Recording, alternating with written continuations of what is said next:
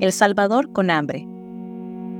El aumento de los precios ha llevado a recortar lo que muchas familias salvadoreñas comen cada día. Algunas o no comieron lo suficiente y en algunos casos no comieron nada. El Faro publica una serie de historias que describen cómo las familias más pobres de El Salvador no han tenido de otra que omitir tiempos de comida o recurrir a las hortalizas y frutas de temporada para complementar la dieta de frijoles y maíz que cosechan ante el aumento de los costos de la canasta básica, la pérdida de cosechas por la crisis climática y la falta de apoyo agrícola. Pero a esto se suma otro factor que agudiza la crisis que ya viven, el régimen de excepción, que está llevando a que miles de familias disminuyan sus ingresos o porque la persona que proveía salario está detenida o porque sus gastos se distribuyen en paquetes carcelarios. Estas son sus historias.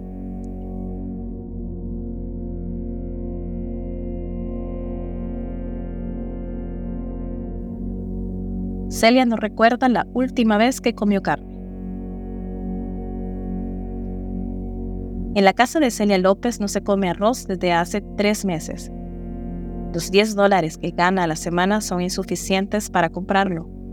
Tampoco se come lácteos o huevos y ni hablar de carne, que no pasa por su mesa desde quién sabe cuándo. Ni siquiera recuerda la última vez que tomó una sopa de pollo o comió un pedazo de res.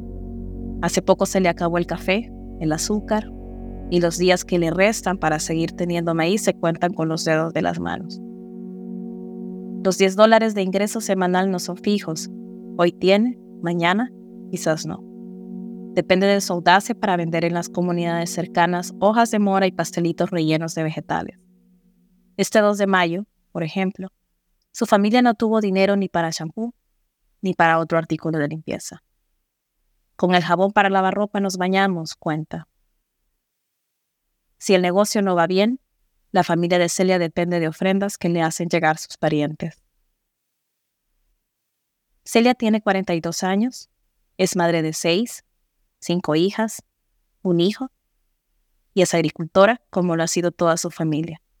Los 40 dólares al mes que consigue apenas son una cuarta parte de lo que necesitaría para cubrir los 171 0.07 dólares que vale en promedio una canasta básica en el área rural para una familia de 4.26 miembros. Pero en casa de Celia son siete.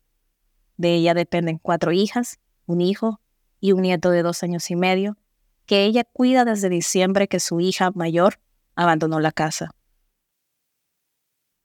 Toda la familia vive en una champa improvisada de paredes de adobe, cubiertas de plástico negro y lámina reciclada construida con la ayuda de los hermanos de Celia cuando se mudó al caserío El Centro del Cantón El Jícaro, una zona rural a 13 kilómetros del municipio de Tacuba, en Aguachapán.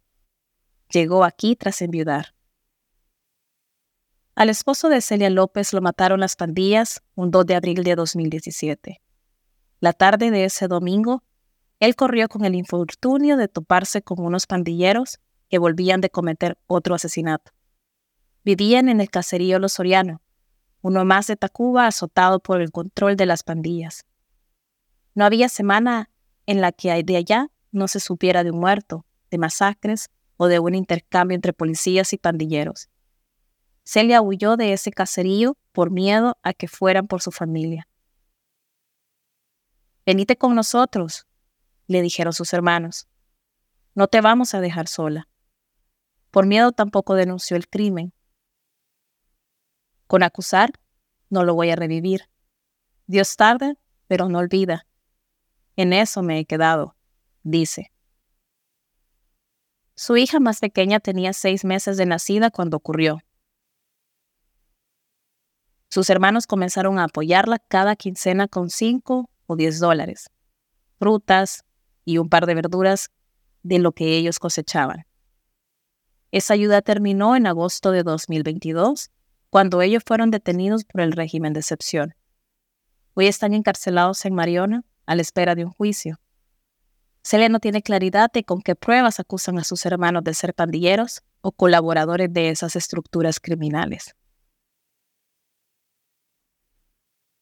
Este 2 de mayo de 2023, Celia no ha logrado recuperar con la venta de hojas de mora toda la inversión que hizo, porque no siempre sus clientes tienen para pagarle en el instante.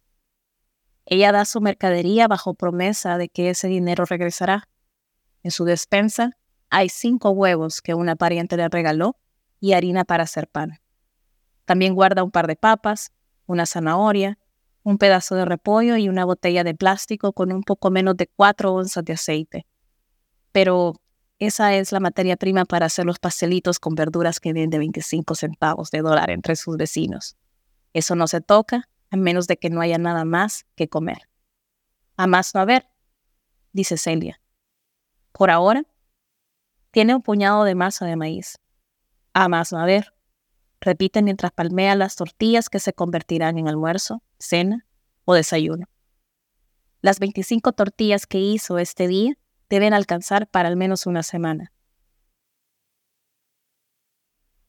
Esta familia ha comenzado a sacrificar un tiempo de comida.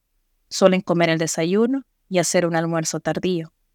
Eso ha puesto a pensar a Celia una y otra vez en irse a trabajar a Huachapán, ganar unos 200 dólares como empleada doméstica y cubrir lo mínimo, porque para cubrir el contenido nutricional básico de sus seis familiares y suyo, Celia necesitaría en promedio 281.12 dólares, es decir, 40.16 dólares por cada una.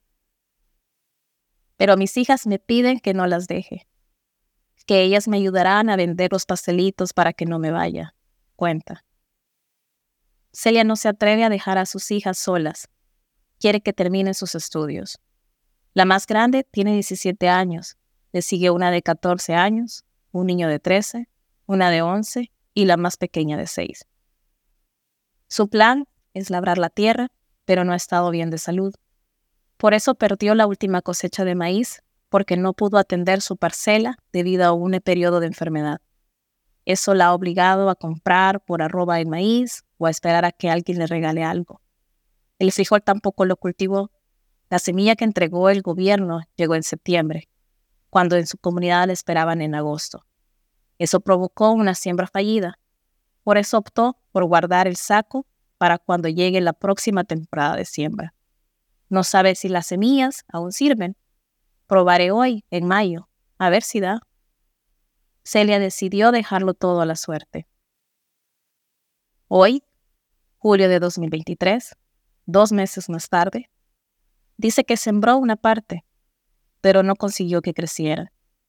Así que el resto que guardó decidió comérselo. A más no haber.